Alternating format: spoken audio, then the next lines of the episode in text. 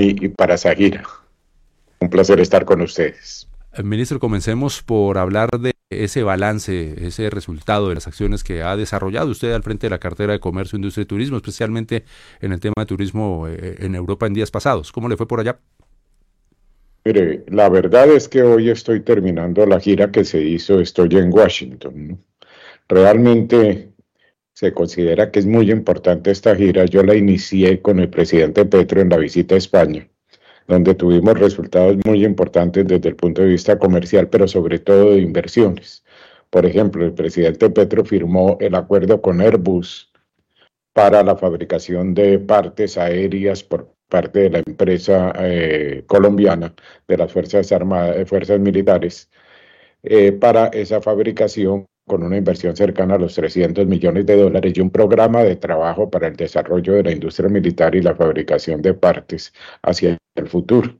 También se firmó un convenio con España muy importante sobre todo un tema de cooperación que da el marco general de la posibilidad de obtener recursos por cerca de mil millones de dólares en cooperación, pero sobre todo en financiación para las empresas españolas que quieran invertir en Colombia en condiciones preferenciales. De España, pues tengo que decirle que un poco nuestra inquietud de fondo es que el mundo cambió y parece no nos parece que no nos estamos dando cuenta de ese cambio en el mundo. Yo casi que podría decir que estamos ante una crisis similar a la que hubo después de la Segunda Guerra Mundial, cuando empezó a reconstruirse el sistema financiero y el sistema comercial internacional. Cuando usted recuerda, cuando se creó el Fondo Monetario Internacional, el Banco Mundial, Banco Internacional de Reconstrucción y Fomento se llamaba en ese entonces, eh, el GATT, el Acuerdo General sobre Aranceles y Tarifas, y, e inclusive las Naciones Unidas, con todo el componente ese del Consejo de Seguridad que usted conoce. Yo creo que en este momento estamos en una crisis parecida. Es importante saber que hay unas tendencias proteccionistas en el mundo supremamente complejas. La China está jugando un papel fundamental en la nueva economía internacional. Ese papel fundamental no solo es con sus inversiones, sino con la cantidad de protecciones y subsidios que está dando en materia industrial, en materia comercial, en materia tecnológica, en todo lo que tiene que ver con lo financiero y demás, que eso de todas formas significa una distorsión en el tema internacional. Lo mismo está pasando con la Unión Europea, lo mismo ahora, y así se lo manifestaremos al gobierno norteamericano el día de hoy, eh, eh, eh, en este caso, y en general, los países en desarrollo. Colombia como tal no tienen la chequera para competir con subsidios frente a este cierre que se está dando en la economía internacional. Por eso era muy interesante hacer esta gira y muy importante hacer esta gira para caracterizar cómo se desarrolla esto en las instituciones internacionales que ya le mencionaré. Pero estamos ante una crisis del multilateralismo. Mm, es un tema fundamental porque es que esa crisis el, multilateralismo es la forma de trabajar conjuntamente por regiones, por bloques, para que lo entiendan nuestros oyentes en todo Colombia y en el mundo. Eh, si esto entra en crisis con esa presión, como usted lo acaba de afirmar, de China, especialmente en el comercio, un enfrentamiento abierto con Estados Unidos desde hace años, incluso desde antes de pandemia ya había un enfrentamiento allí. Eh, Colombia en, ese, en esa crisis multilateral, ¿cómo está parada? Y especialmente en temas, ministro, claves como el del medio ambiente en donde ya también usted sostuvo encuentros importantes con, con representantes de la OCDE y la Unión Europea. Sí, mire, básicamente Colombia, y esto todo bajo el liderazgo del presidente Petro y del programa de gobierno, ha propuesto una transición energética acelerada hacia un modelo de desarrollo productivo y sostenible. ¿Eso qué implica? Reemplazar la matriz minero energética, especialmente el petróleo y el carbón, con una transición por una matriz que se sustituya por las exportaciones de bienes y servicios no minero-energéticos y servicios, en el caso especialmente con énfasis en el turismo y en todas nuestras posibilidades inmensas. En esa matriz, pues, se ha diseñado eh, tres políticas que han sido aprobadas, una por el Consejo Superior de Comercio Exterior, que es la política comercial. En segundo lugar, que se está llevando al COMPES es la política de reindustrialización y la tercera, la política de turismo. El objetivo de la reunión que nosotros, que, que hemos sostenido, pues era entender cómo estamos situados y proponer acciones en diferentes campos para poder responder a este marco de globalización, de esta nueva globalización que esperamos que no sea la globalización salvaje que se vivió en el pasado, sino una internacionalización con rostro humano. Y por lo tanto, hicimos las siguientes visitas y si gusta después eh, eh, de, de, que termine acá, una a Francia en el marco de la OCDE, que es la organización más importante de la cual hace parte Colombia, donde están todos los países desarrollados, la segunda a la Unión Europea con los diferentes comisarios, la tercera a Alemania, en donde adelantamos contactos muy importantes sobre Alianza para la Transición Energética, la cuarta estuvimos en Suiza en eh, una reunión bilateral sobre los temas de inversión y de promoción del comercio, la quinta estuvimos en la Organización Mundial del Comercio en Ginebra. Si gusta, les agrego los principales logros o los principales análisis que hemos obtenido en cada una de estas visitas. De Ginebra viajamos el día de ayer a Washington y estamos en la reunión con el Departamento de Comercio, el USTR y el Departamento de Estado, que son los tres organismos fundamentales al más alto nivel para analizar el Tratado de Libre Comercio y sus efectos dentro de eh, los comités que estamos haciendo y que ya anunciamos desde hace nueve meses por parte del gobierno colombiano. Ministro, un poco hacia ese, hacia ese camino, ¿cómo siente usted entonces que está parado Colombia en esos temas tan importantes que usted eh, va, eh, ha estado tratando y además en los que busca inversión y apoyo, como por ejemplo el tema de la economía popular, el agro, la seguridad alimentaria? Estamos hablando un idioma parecido con esas organizaciones y con países en diferentes esferas del planeta. Estamos hablando un idioma parecido, pero con conclusiones diferentes. Fíjese usted, cuando usted toma de, el punto de vista del planeta, que lo menciona bien, pues si algo aprendimos es, primero, que la característica del análisis de la globalización desde los años 90 es que los resultados no fueron buenos para los países en desarrollo que no asumimos integrarnos a la internacionalización con un desarrollo productivo. Segundo, que vino la pandemia y en la pandemia pues claramente nosotros tuvimos un aislamiento, un encarecimiento de costos, unas dificultades de soberanía alimentaria, unas dificultades de seguridad alimentaria, unas dificultades en materia de salud y de vacunas y demás. Y tercero, eso sí se agravó con la guerra Ucrania-Rusia, que otra vez nos hizo desnudar los problemas de soberanía alimentaria y seguridad alimentaria y los problemas de todo lo que eran insumos, especialmente los fertilizantes para el agro. Entonces, fíjese que su pregunta es muy importante. ¿Qué es lo que se ha hecho en este momento? Europa, por ejemplo, está planteando una serie de subsidios en materia ambiental, pero no para una transición, eh, una transición con todos los países, sino para una protección de su cuestión ambiental en lo que denominan el Pacto Verde. Eh, China pues ha llenado de subsidios toda su economía. Estados Unidos también de subsidios toda su economía. Entonces, fíjese, aquí la pregunta en la OCDE. En la OCDE nos sentamos con los de la OCDE, nos sentamos especialmente con dos instituciones. La primera, los que manejan el tema comercial y agropecuario.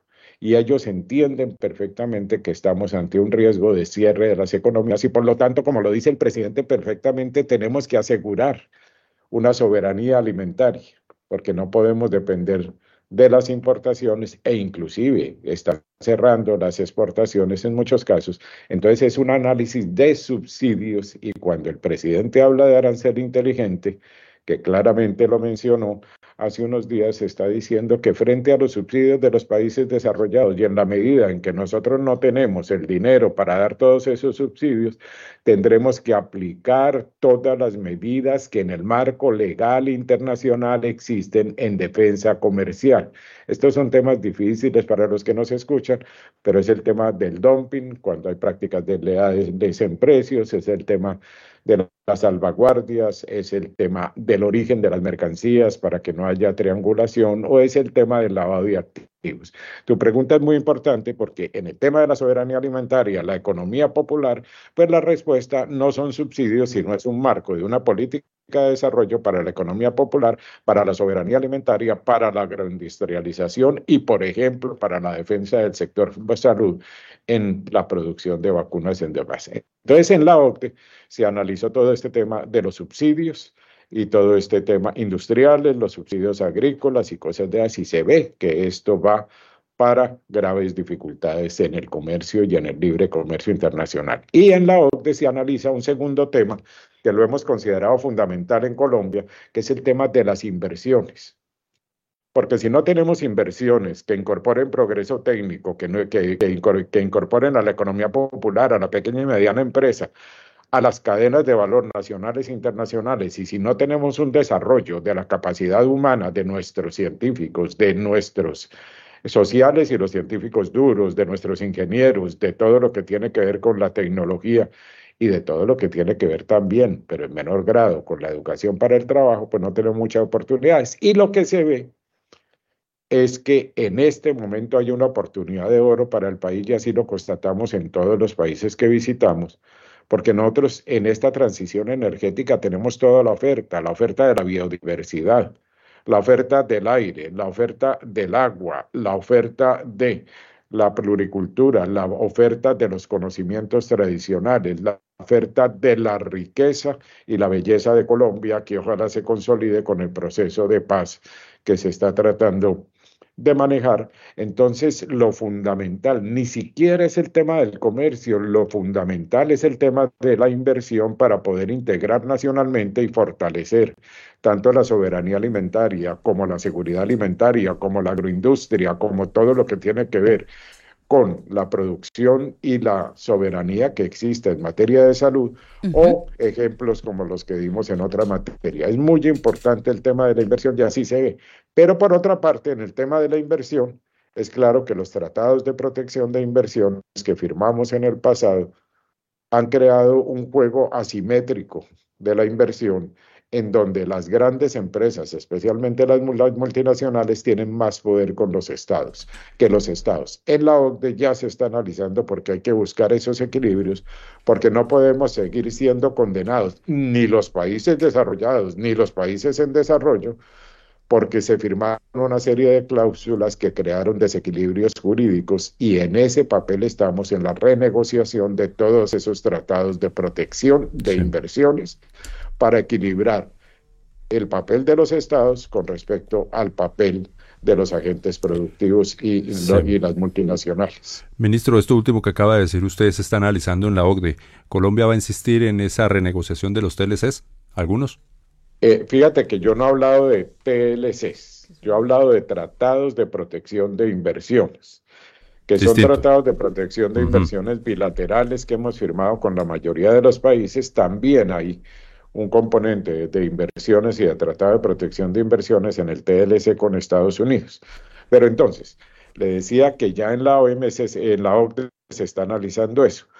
Cuando llegamos a Suiza, uno de los países en donde estábamos, uno de los, los dos temas que tratamos con la ministra de Economía suiza, una mujer brillante, una mujer inteligente, una mujer que entiende la problemática multilateral que se está manejando, pues los dos temas que tratamos fueron eso. Hombre, ¿cómo vamos a corregir esa simetría que existe entre inversionistas en el Tratado Bilateral de Protección de Inversiones que existe entre Colombia y Suiza?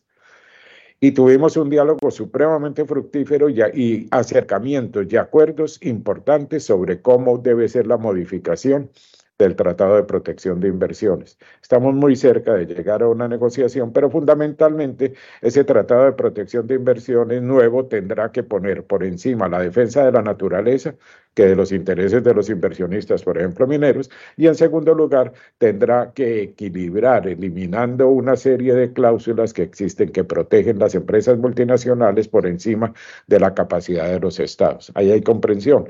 Y en segundo lugar, fíjese usted lo de inversiones. La ministra suiza, al final de esa reunión, se compromete a que en el mes de noviembre eh, va a llegar con una misión de empresarios suizos, grandes inversionistas, para poder mirar las inversiones posibles a desarrollar que vamos a trabajar con ellos en las regiones, por ejemplo, en La Guajira, en muchas otras partes, pero ¿en qué materia? En todo lo que tiene que ver con hidrógeno verde, en todo lo que tiene que ver con la parte eólica, todo lo que tiene que ver con parques solares, todo lo que tiene que ver con transición energética en el sector automotor, todo lo que tiene que ver con farmacéutico. Entonces se consiguen los dos objetivos que les mencioné en la OCDE. Uno, renegociación de un tratado que vamos muy bien, y para hacerlo más equilibrado y más justo. Y segundo, ya promover en nuestra transición energética y en la propuesta también de integrar el país con la economía popular y la pequeña y mediana empresa, inversiones extranjeras importantes que cumplan con los tres objetivos, transferencia tecnológica, incorporación a las cadenas de valor y desarrollo de la capacidad humana. Ministro, ahora hablemos sobre el Plan Nacional de Desarrollo que ya está sancionado. ¿Cuáles son las apuestas en el sector turismo, en la economía popular por parte de su cartera? Pero Sagira, ¿verdad? Sí, señor. Sagira, eh, si me dejan hablar una cosita que fue muy importante. Claro que sí. Claro que sí. Que tiene de, ese viaje. Eh, porque en la Unión Europea en la Unión Europea en Bruselas tuvimos dos temas fundamentales que o por lo menos tres temas fundamentales que pudimos dialogar con nuestros amigos europeos al más alto nivel. Estuvimos con los comisionados. Ustedes saben que la Unión Europea, pues hay, eh, eh, hay unas eh, comisiones, comisionados que son los que manejan las diferentes políticas y con ellos estuvimos en la parte ambiental, en la parte de comercio y en la parte de cooperación al más alto nivel dialogando con ellos. ¿Por qué? Porque en estos, en pocos días se va a realizar el encuentro CELAC, América, de América Latina y el Caribe con la Unión Europea bajo el liderazgo de España. Y teníamos un pequeño problema, que nos estaban definiendo la agenda, que nos estaban definiendo las conclusiones, y que nos estaban definiendo el formato de cómo se iba a hacer la reunión sin que incluyeran los intereses de los países latinoamericanos. Lo que hizo Colombia previamente fue reunirse con todos los embajadores latinoamericanos, el GRULA se llama, en la Unión Europea, y allí dialogamos profundamente y hablamos con los capitales y con nuestras cancillerías para que pidiéramos una respuesta a esos tres puntos. En este momento, el primer punto pues por supuesto se está eh, manejando el tema comercial. ¿Y qué es el tema comercial? Una cosa que se llama el Pacto Verde, que es tal vez lo más grave, que el Pacto Verde compartimos de que tenemos que tener una evolución hacia la transición, hacia la salud, hacia la no deforestación, además. Pero es que un pacto es algo que tiene que tener periodos de tiempo, transición, compromisos de las dos partes en materia de inversión y en la, y en la parte técnica y no simplemente una imposición de medidas como por ejemplo que todo lo que mandemos no tiene que tener ningún agroquímico de lo que nos venden las multinacionales norteamericanas o europeas o chinas, eh, llamémoslo así, o que no tengamos ningún contenido de carbono cuando nosotros no emitimos carbón y los países desarrollados sí, o que nos pongan barreras por lo que está pasando en deforestación cuando va a haber un compromiso para conservar el, esto. Esto es muy importante porque son temas que van a determinar el comportamiento interno de la agricultura, de la soberanía alimentaria y del desarrollo nacional. Y ya hay una voluntad de la Unión Europea en los tres temas que les mencioné, dando la agenda en la parte económica como en las partes del Pacto Verde, como en las declaraciones que van a salir sobre la hoja de ruta, como en las intervenciones de, nuestros presidentes, pues van a ser muy importantes estos temas. Y cada vez se gesta más una posición latinoamericana conjunta para enfrentar esta temática. Y en segundo lugar, además de las reuniones con los embajadores, pues tuvimos la oportunidad inmensa de hacer una reunión, sobre todo una de ellas, muchas empresariales, pero una de ellas con Cotecmar y DAMI holandesa, en donde ustedes saben que nosotros ya hicimos unos primeros barcos construidos conjuntamente con los holandeses, pero ya hay también, como en el caso de eh, Airbus, un proyecto de cerca de 150 millones de dólares con, producción por parte de Cotecmar, nuestra empresa marítima, de los militares de productos y partes y tecnología eh, nacional. Entonces, fíjense ustedes que esto de la Unión Europea se vuelve fundamental y allí también se analizó lo que ustedes quieren analizar es cómo van las conversaciones para equilibrar como les dije, por ejemplo, en materia de inversiones, los resultados del Tratado de Libre Comercio con la Unión Europea que se llama Convenio de Asociación.